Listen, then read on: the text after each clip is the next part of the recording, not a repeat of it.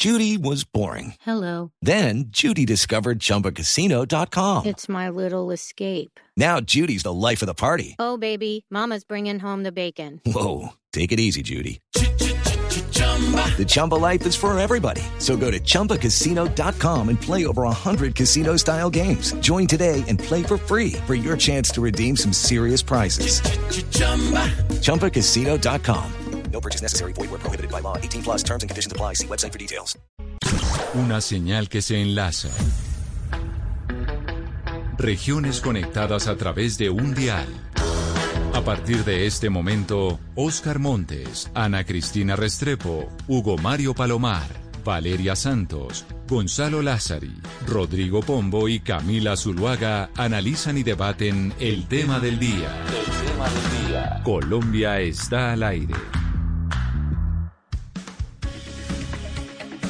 Son las 12 del día, 15 minutos. A ustedes gracias por estar conectados con nosotros a esta hora en Mañanas Blue cuando Colombia está al aire después de las noticias del mediodía. Y quizá la noticia más importante en Colombia, y yo diría que en el mundo, Gonzalo Lázari, tiene que ver con el aumento de los casos de COVID-19 y lo que esto ha implicado en términos de unidades de cuidados intensivo, de las famosas UCI, que son las que nos dan el semáforo precisamente para saber cuáles son las medidas que toman nuestros mandatarios para poder controlar el virus.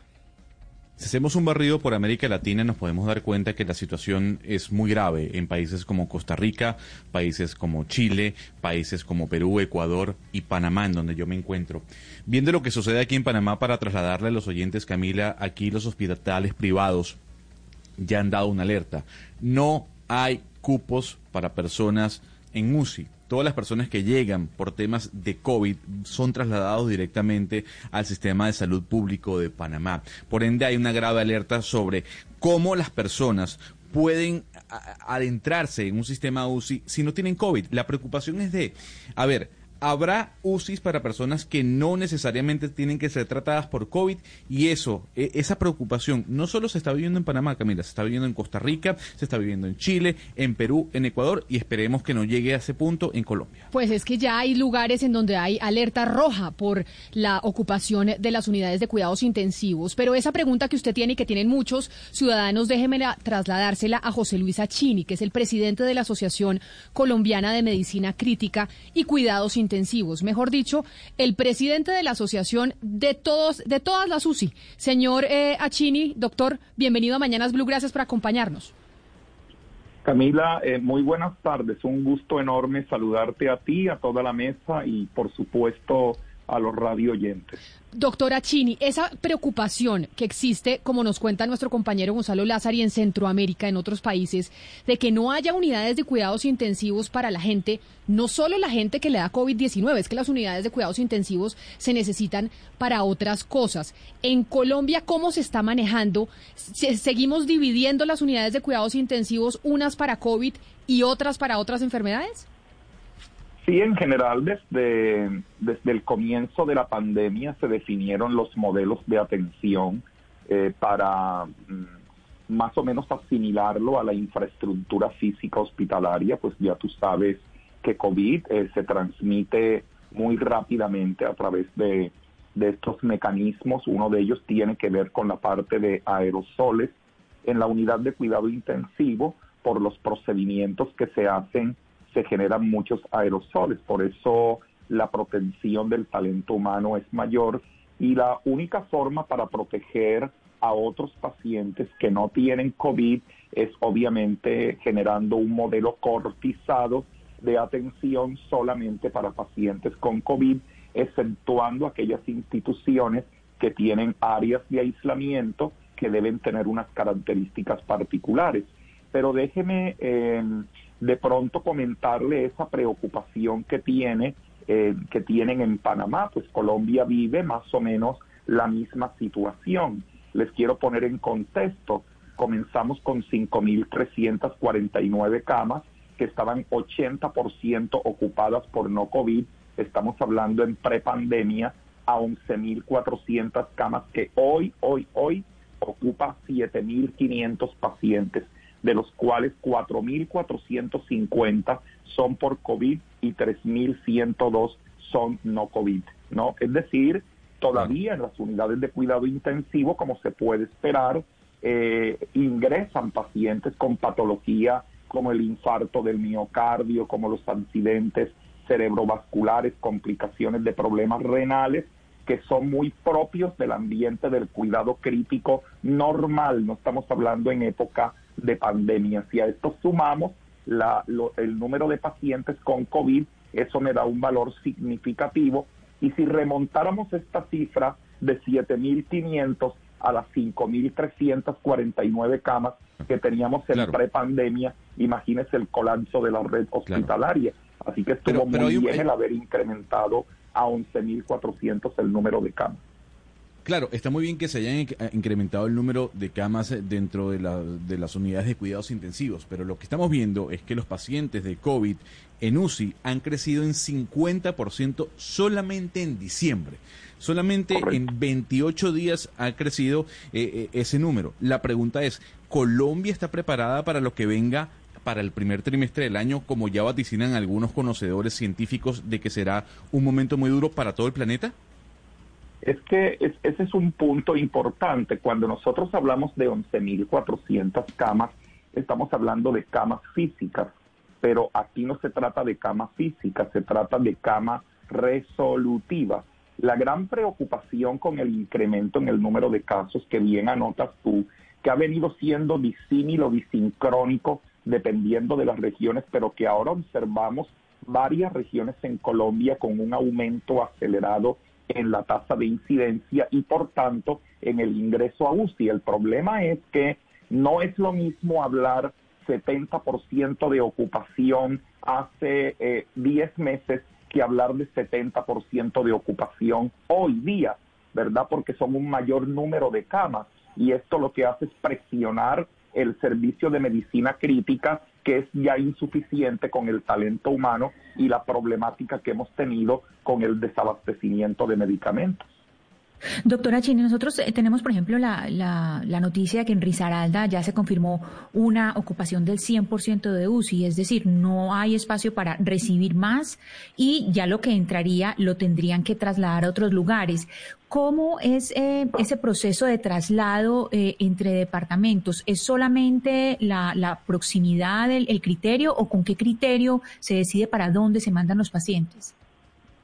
Pues el ingreso al cuidado intensivo tiene unos protocolos claramente establecidos desde prepandemia. Obviamente que cuando estamos hablando de ocupación global de todas las unidades de cuidados intensivos del 100%, los espacios de atención deben reservarse, pues obviamente para pacientes que tienen esa máxima probabilidad del beneficio de, eh, de recibir esa intervención. Es decir, que esta intervención anticipe un buen resultado. Pero como no queremos dejar a nadie por fuera, pues obviamente se tienen que hacer los movimientos a través de la red hospitalaria. Doctora Chini. corredor Ahí, antes de que usted siga, porque es que usted ahí mencionó dos cosas importantes y que me parece clave que volvamos a hablar de ellas, porque incluso en marzo hablamos al respecto.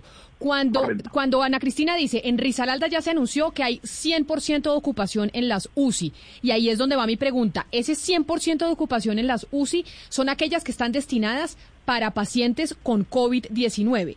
Pero eso quiere decir que igual hay UCIs para gente que llegue con otras patologías, ¿o no? Cuando hablamos de 100% de ocupación de las UCI, hablamos es que no hay UCIs para nadie, para ninguna enfermedad.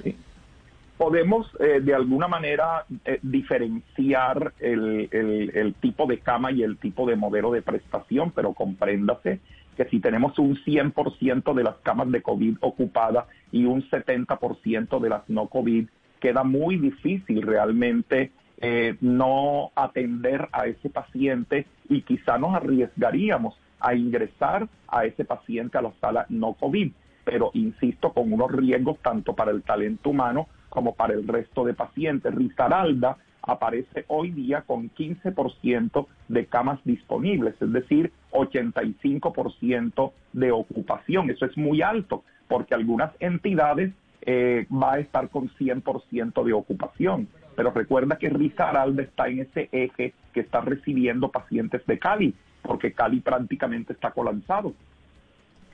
Sí, doctora Chini, justamente hablando de Cali, usted estaba mencionando también en un comunicado que ustedes enviaron sobre el partido de fútbol que hubo entre la América y Santa Fe el fin de semana. Ustedes mencionan que las unidades de cuidados intensivos aumentaron justamente eh, a causa de las aglomeraciones que hubo este fin de semana. ¿Qué tanto se puede ver en el aumento de porcentajes a nivel nacional y en estas ciudades específicamente por el partido eh, que hubo eh, este fin de semana?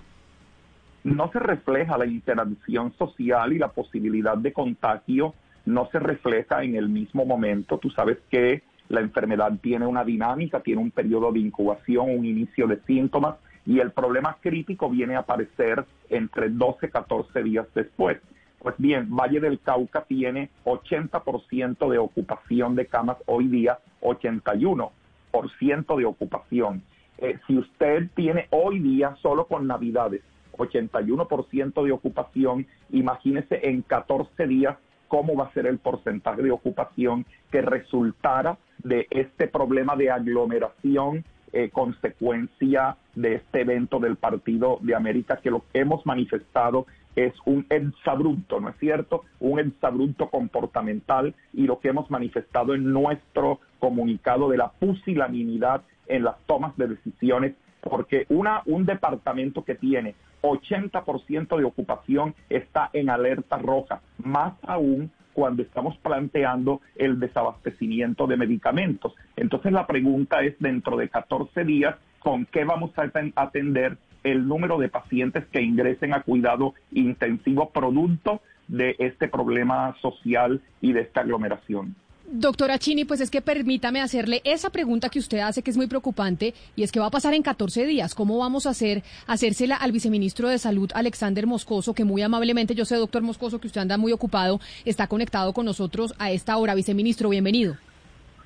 Eh, buenas tardes, Camila, a todo su equipo de trabajo y a toda la audiencia. Viceministro, frente a esa preocupación que plantea el doctor Achini como presidente de la Asociación Colombiana de Medicina Crítica y de Cuidados Intensivos y lo que está pasando con las UCI, ustedes desde el Ministerio, ¿qué pronósticos hacen de lo que va a pasar con las UCI en los próximos días? Porque ya tenemos sitios en alerta roja como Risaralda, tenemos eh, Cali y otras partes. ¿Cuáles son las proyecciones que ustedes hacen?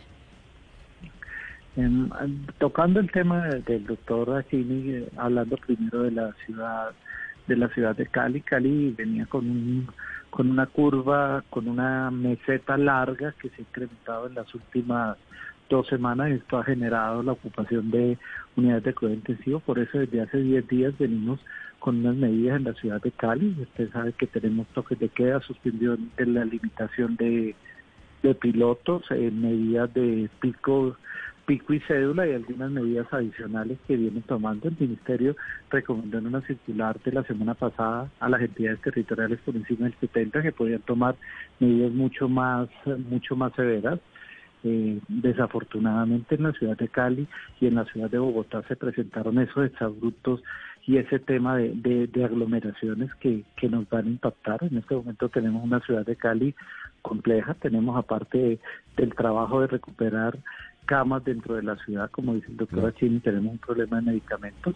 También tenemos organizados un tema de, de liberación de camas por eventos no, no COVID. Se prohibieron hace más de 10 días este tipo de este tipo de eventos, lo cual debe empezar a, a dar resultados. Esperamos esperamos que las medidas que tomamos ya de dos semanas atrás empiecen a dar sus resultados y empezamos a, a regular las unidades de cuidado intensivo, pero nos angustia lo que ocurrió ese día y esperamos esperamos la evolución. Aparte de todas estas medidas, tenemos en este momento un corredor terrestre y un corredor abierto habilitado. Eh, las ocupaciones igual que los tenemos en otras partes del país y estamos movilizando pacientes de Cali a, ciudades cercanas. Claro. Eh, yo, yo, yo lo interrumpo ahí.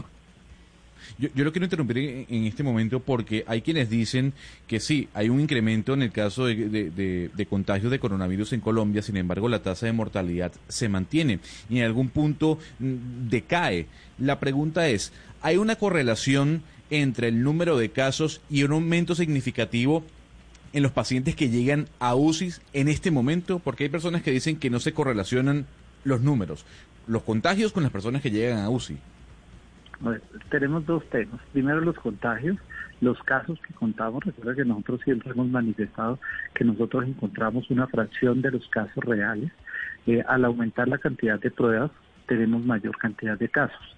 Eh, nosotros tuvimos en el mes de julio, si mal no recuerdo, algo como 34 mil, 35 mil pruebas promedio día durante el mes. Este mes llevamos como en 52 mil, pero hemos tenido días de 80 mil pruebas. Entonces el aumento de pruebas genera una mayor cantidad de casos, por eso es una medida comparativa muy compleja. Por eso nosotros utilizamos para información y para, para la curva de, mortalidad por fecha de deceso, que es un, un poco más exacta y no está asociada al número de pruebas.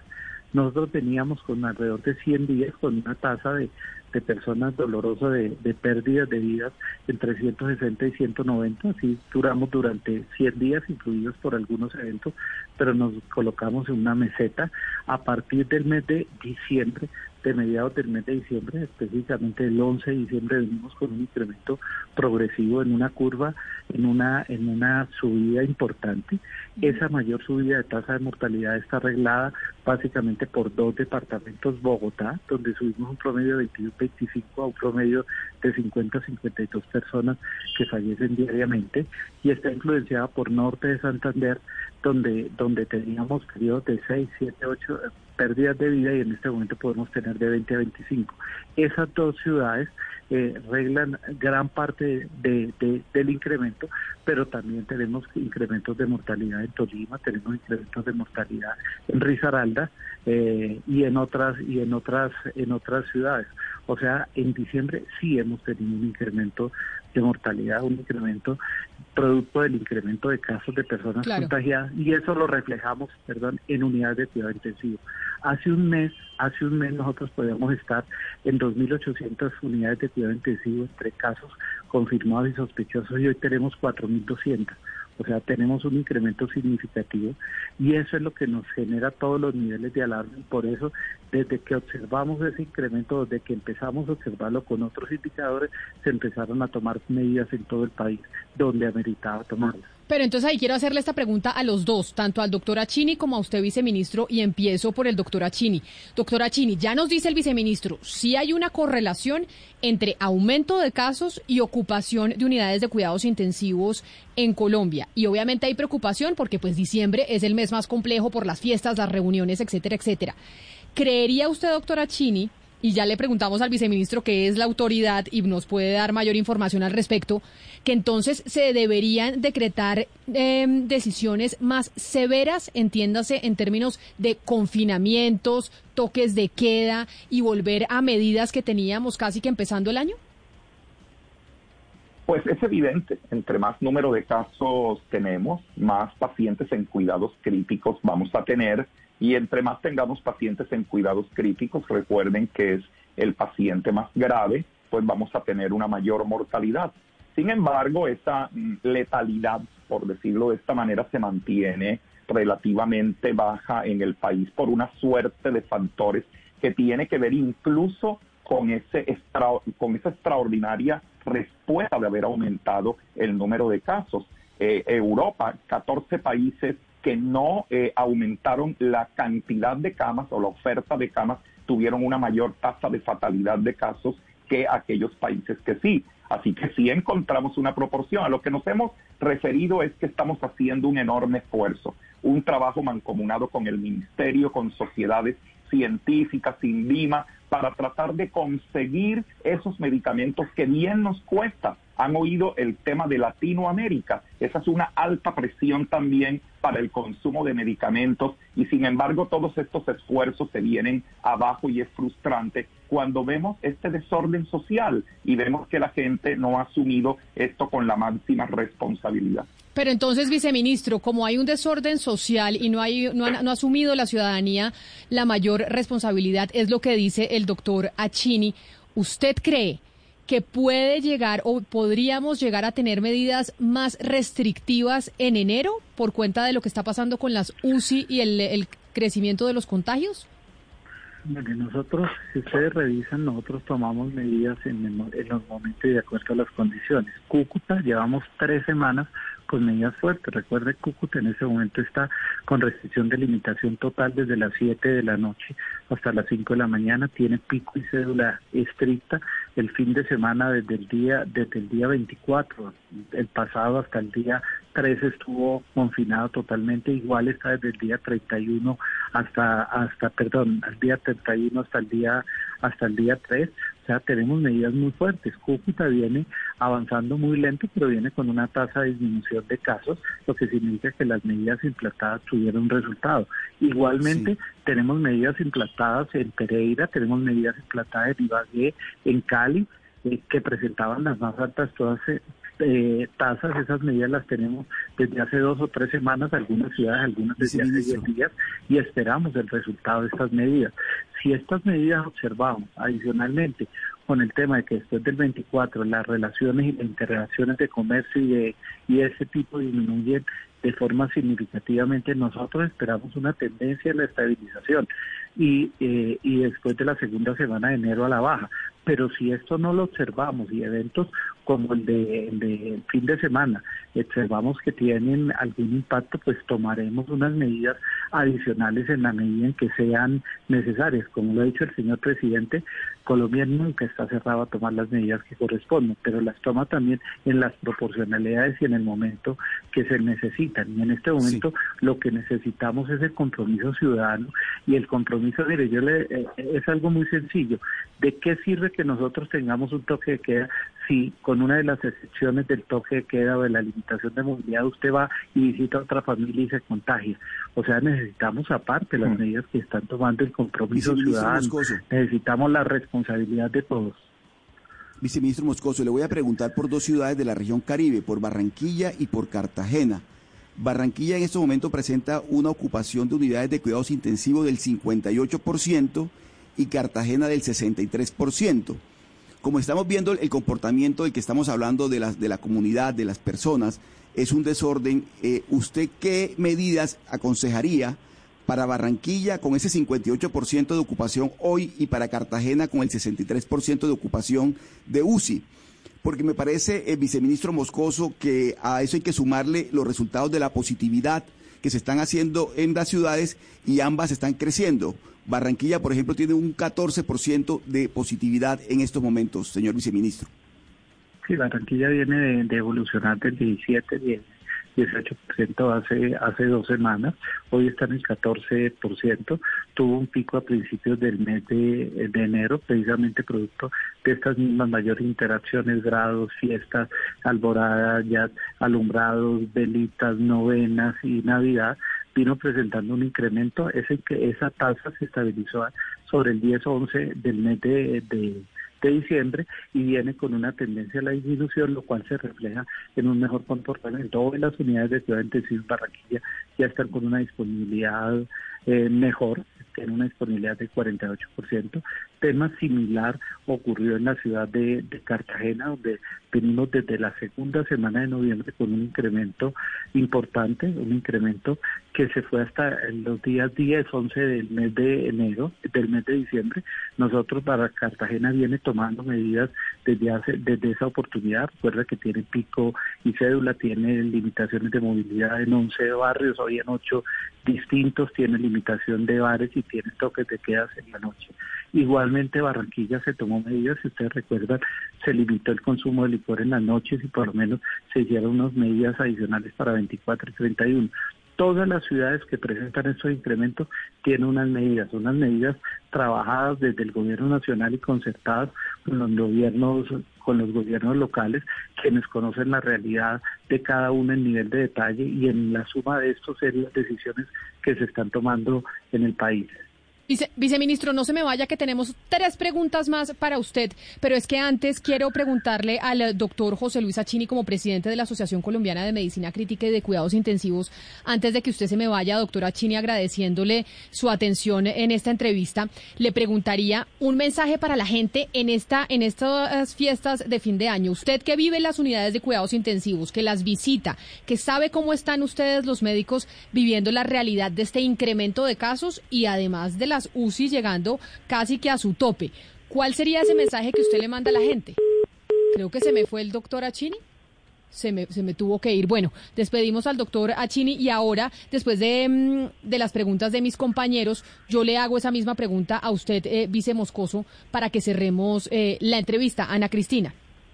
Sí, yo le quisiera preguntar, viceministro, ¿cómo están eh, los pagos del personal médico de las unidades de cuidados intensivos en el país? Hemos visto durante el año, vimos algunas quejas en algunas unidades donde no estaban al día los pagos. No me refiero a las bonificaciones, sino eh, los pagos en los hospitales. tenemos dos subsectores, el subsector público y el privado. En el subsector público, el gobierno nacional apoyó con 475 mil millones de pesos a los hospitales públicos para mejorar estas dinámicas de pago. Esto definitivamente impactó positivamente y gran parte de las entidades hoy se encuentran en unas mejores condiciones, una muy buena parte del día. Desafortunadamente tenemos algunas entidades que siguen presentando limitaciones, las cuales estamos trabajando puntualmente con cada una de ellas. Por ejemplo, el hospital de San Francisco de Quito, que tuvo problema, eh, ya nosotros hicimos un trabajo con ellos y logramos con la superintendencia un acuerdo de un trabajo para mejorar estas condiciones, pero sabemos que quedan algunas entidades. Pero, este pero viceministro, ¿en Quibdó y en dónde más? Eh, ¿En Quibdó y en dónde más, viceministro? Eh, es donde teníamos manifestaciones hoy. Tenemos un segundo subsector que es el subsector privado.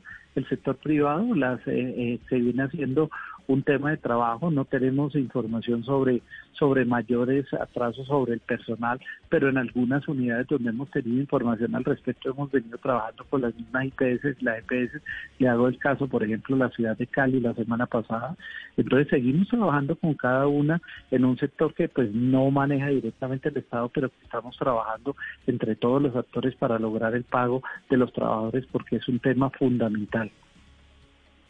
Viceministro Moscoso, viceministro de Salud, yo soy de aquellas personas que ha defendido públicamente y hasta donde alcanzan mis energías no solo este gobierno, sino particularmente las acciones que el Ministerio de Salud ha venido realizando.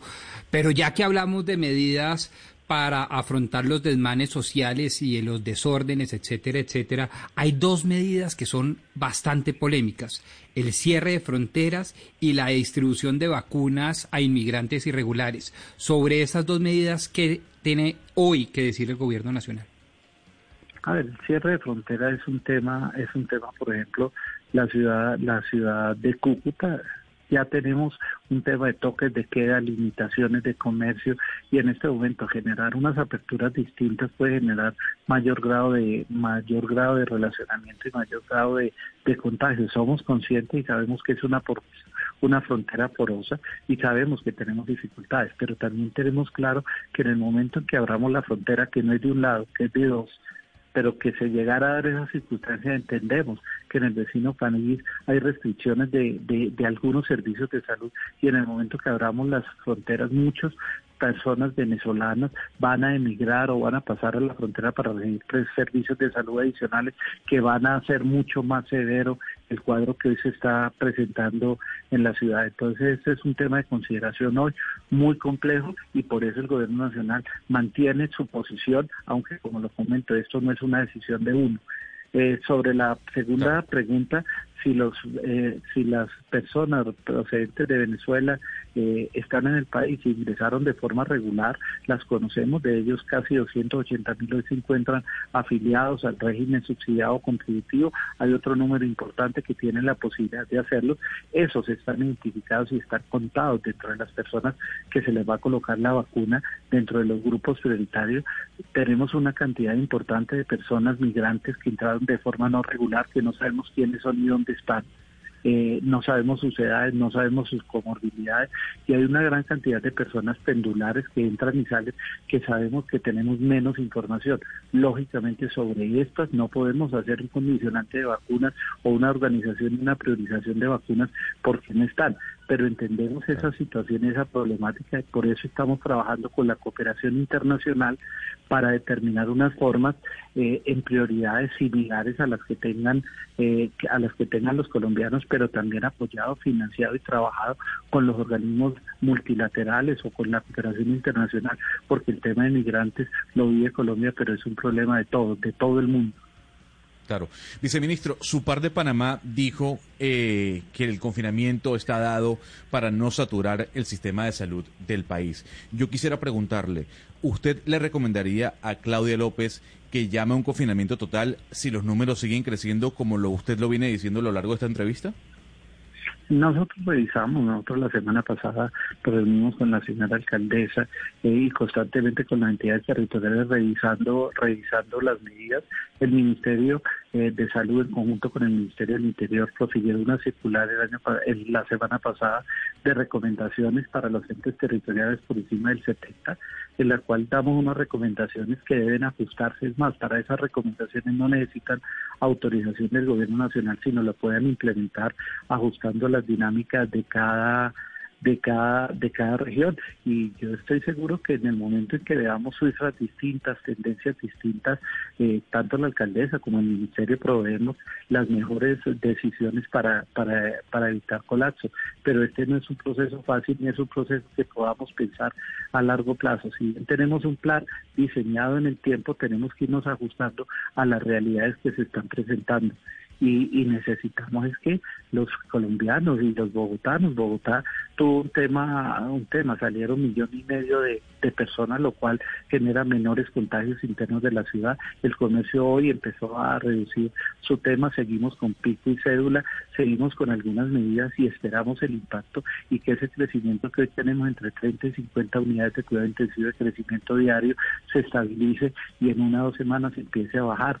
Eh, pues, y estamos atentos y se tomarán todas las medidas que, que se consideren de forma conversada y de forma constructiva siempre. Pues, viceministro de Salud Alexander Moscoso, gracias por atendernos hoy que estamos hablando de las unidades de cuidados intensivos en alerta roja, porque hay diferentes sitios del país en donde están así. Mil gracias por estar conectado con nosotros hoy y aceptar esta entrevista, viceministro un, comentario final. Claro. Nosotros podemos hacer actividades de forma responsable, el turismo responsable, el ir a un restaurante de forma responsable, ir a un parque de forma responsable, guardando el distanciamiento, usando el tapabocas, usando los gel, evitando la aglomeración. Ahí no están los contagios los contagios no están en la actividad productiva de comercio turística regular bien hecha. El contagio está cuando hacemos actividades no regulares, inadecuadas o, o sin medida, cuando nos metemos en una aglomeración, en una compra masiva, cuando en nuestra casa somos indisciplinados y cuando invitamos a otras personas que no deberíamos y nos quitamos el tapabocas y dejamos de hacer distanciamiento. El problema está en las fiestas que se están dando, 300 fiestas en Antioquia. El problema está en, por ejemplo, en Villavicencio, cerraron una discoteca porque se encontraban fenómenos no, no autorizados. Ahí es donde está el contagio, donde está la tasa mayor del contagio. Eso si bien hay regulación, depende del compromiso ciudadano, depende de todos los colombianos, depende de que entendamos que estamos en una pandemia, que estamos en un momento coyuntural, que diciembre es un mes muy difícil, es un mes de mayores interacciones que tenemos que cuidarnos. Pero lo más importante, mire, ¿Para qué me voy a infectar hoy si en unas pocas semanas voy a tener la opción de la vacuna? ¿Por qué yo voy a visitar a mi familiar hoy si en una semana lo puedo tener vacunado y un mes después, dos meses después, puedo compartir con él con mayor tranquilidad y con mayor seguridad? No es momento de tomar consultas inadecuadas, no es momento. Yo sé que la gente está cansada de, de, de las restricciones, lo sé, no sé, es complejo, pero entiendan, tenemos que tener, tenemos una esperanza unas pocas semanas, cuidémonos, protejámonos y seguramente vamos a evitar pérdidas de vida y vamos a evitar tener dificultades en la unidad de cuidado. Es una invitación para todos. Nosotros tomamos las medidas generales, pero necesitamos que todos los ciudadanos tomen las individuales. Claro que sí. Viceministro, usted mil gracias por estar con nosotros. 12 del día, 48 minutos. Seguimos hablando de las unidades de cuidados intensivos en alerta roja. Y precisamente ahora nos acompaña Andrés Aguirre. Él es el director del Hospital Pablo Tobón Uribe, pero además es el presidente de la Asociación Colombiana de Hospitales y Clínicas en el país. Señor Aguirre, bienvenido, doctor. Gracias por acompañarnos. Doctor Aguirre, ¿me escucha? Vamos a ver qué pasa con el doctor Aguirre y si podemos eh, arreglar la parte técnica. Pero Ana Cristina, entonces. Camila, yo le doy datos de, de, Antioquia mientras recuperamos la, la, comunicación con el doctor Aguirre. Yo le cuento que en Antioquia es, en este momento hay 1.250 camas eh, UCI destinadas a pacientes COVID y otras patologías. Hoy de esas 1.250 camas hay 973 ocupadas, 347 en pacientes COVID, 133 en sospechosos de COVID y 493 en pacientes no COVID. Esto es el 77.84%, que es una alerta roja hasta el 4 de enero. Doctor Aguirre, ¿ahora me escucha?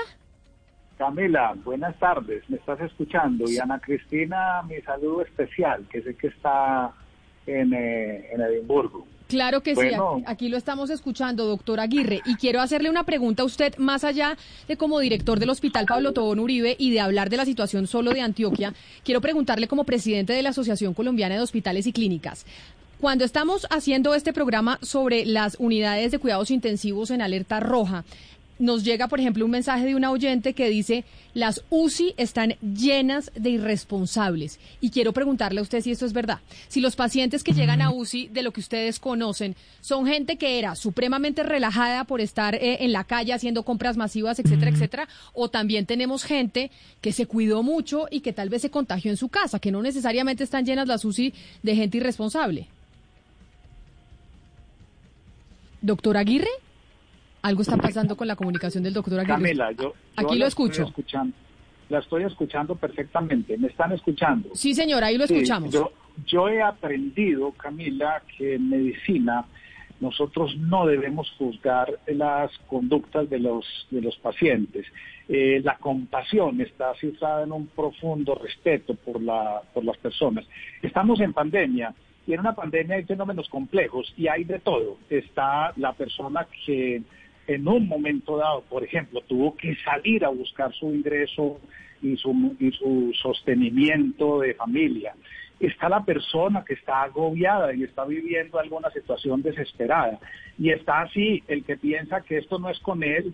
Y yo diría que ahí vemos, vemos de todo. Lo que nosotros estamos encontrando en nuestras UCIs, la verdad no es de gente irresponsables, de gente que por X, Y o Z motivo desafortunadamente ha, contraído este virus que ya está circulando. Sin embargo, no quiero dejar como este mensaje que entonces eh, como, como eh, podamos o que nos debamos comportar como queramos, sino que tenemos que ser eh, cuidadosos, aún siendo cuidadosos de todas maneras.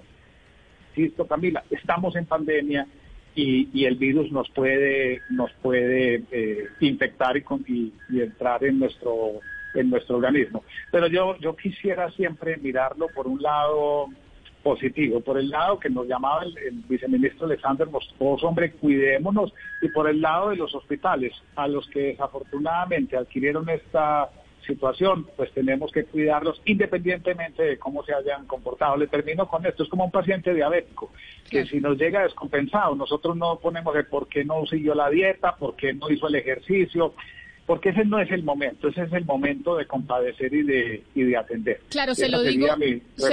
Se lo, digo, doctor Aguirre, porque si tengo una cantidad de oyentes que, por ejemplo, Jairo Mora dice, hay que cerrar los hospitales para la atención a COVID a ver si las personas toman conciencia, porque la gente escuchando la situación de incrementos de contagio piensa que solo los contagios se dan porque la gente es irresponsable y entonces creen que se deben tomar medidas para castigar a la gente que ya incluso se contagió.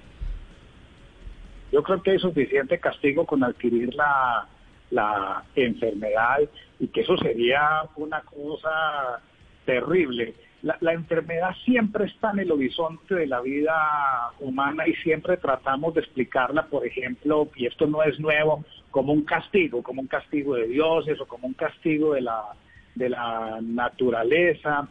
Y yo en eso sería prudente, Camila, si nuevamente hacer el llamado hacer el llamado de que tenemos que cuidarnos, de que tenemos que ya sabemos, lo dijo ahorita otra vez el viceministro, ya sabemos cómo cuidarnos del virus. Yo personalmente no he dejado de ir un solo día al hospital Pablo Tobón Uribe, no he adquirido la infección, nunca he estado en, en, en una situación de esas y hemos aprendido que el uso de la mascarilla, el lavado de las manos, la distancia espacial, el control de los propios síntomas y no venir a, trabajar si lo tenemos y con eso controlamos el, virus. Pero no quisiera de verdad llevar como un mensaje de que esto es una pelea. Ya, ya, tenemos suficiente con el virus para armar más, más eh, violencias de las que ya estamos padeciendo en este momento. Doctora Aguirre, hemos hablado mucho sobre el estado psicológico de las personas en sus casas por el confinamiento, pero poco se habla del estado de la salud mental de los médicos en las UCIs. ¿Cómo están los médicos que están atendiendo a las personas en las UCIs y que, y que están bajo esa presión constante y ya son tantos meses seguidos, casi un año? Ana Cristina, esa es una pregunta bien importante. Ya desde antes de la pandemia, el personal de salud está sometido a lo que se conoce como el síndrome de burnout o el síndrome del quemado. Muchas veces se habla de la indiferencia de los médicos, de las enfermeras, pero en el fondo es una frialdad más, como uno diría, de dientes para afuera. Eh, en el alma interna, sufrimos la frustración y las decepciones de ver eh, morir a las personas, de jornadas extenuantes, y el mundo entero está hoy preocupado por esa salud mental del personal médico y del personal de enfermería y en general. El hospital ha tenido que tomar medidas para ayudar a esta a todo nuestro grupo de, de colaboradores. Esto además implica el reconocimiento de que somos vulnerables, no es fácil. Eh, además las personas tienen el otro temor y es que llegan a sus casas y después de haber servido tienen el temor de, de infectar a sus seres a sus seres queridos. Así que todo lo que se haga por el bienestar de las personas, ahora se habla, se hablaba del salario.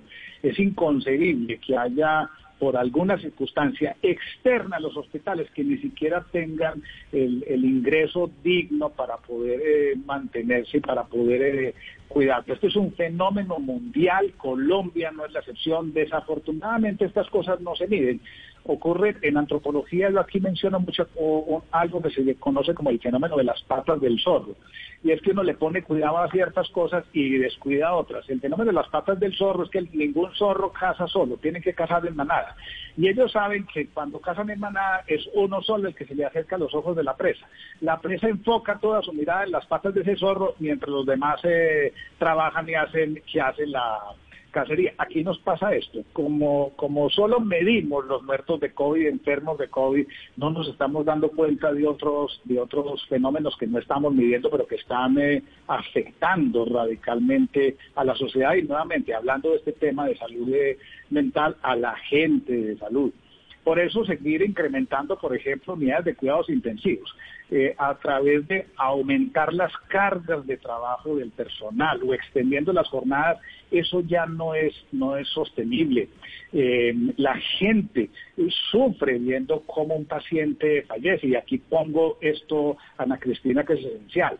Eh, no es lo mismo para un personal de salud que se muera un paciente que ya de por sí afecta, al que se le brindó toda la calidad del cuidado, a que se les muera un paciente porque alguna institución por X, Y o Z motivo excede las cargas de trabajo y excede las jornadas de trabajo y entonces queda en este, ese peso de la conciencia.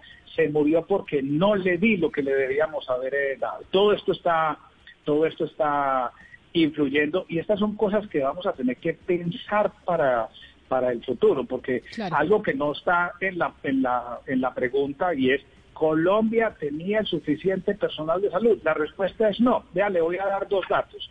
Eh, de acuerdo con los, con los informes eh, de acuerdo con los informes OCDE, eh, los países de, de, esta comunidad tienen una enfermera por cada mil habitantes, tienen, perdón, nueve enfermeras por cada mil habitantes. Colombia tiene una.